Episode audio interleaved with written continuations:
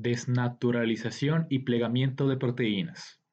El mantenimiento de una colección estable de proteínas celulares activas, requeridas bajo una serie de condiciones particulares, llamadas proteostasis, consta de una elaborada serie de pasos y procesos que pliegan, repliegan y degradan cadenas de polipéptidos.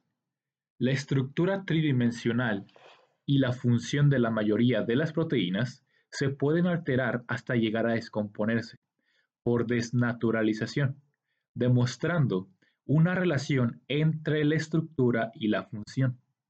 Algunas proteínas desnaturalizadas pueden volver a naturalizarse espontáneamente para formar proteínas biológicamente activas, mostrando que la estructura terciaria se determina por una serie de aminoácidos.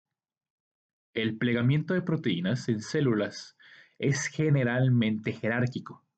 Inicialmente, se pueden formar estructuras secundarias, seguidas por plegamiento en motivos y dominios. Los ensambles grandes de plegamientos intermedios se llevan rápidamente a una conformación nativa sencilla. Para muchas proteínas, el plegamiento es facilitado por proteínas chaperonas HSP70 y por chaperoninas. La formación de enlaces disulfuro y la isomerización cis-trans de enlaces peptídicos se catalizan por enzimas específicas.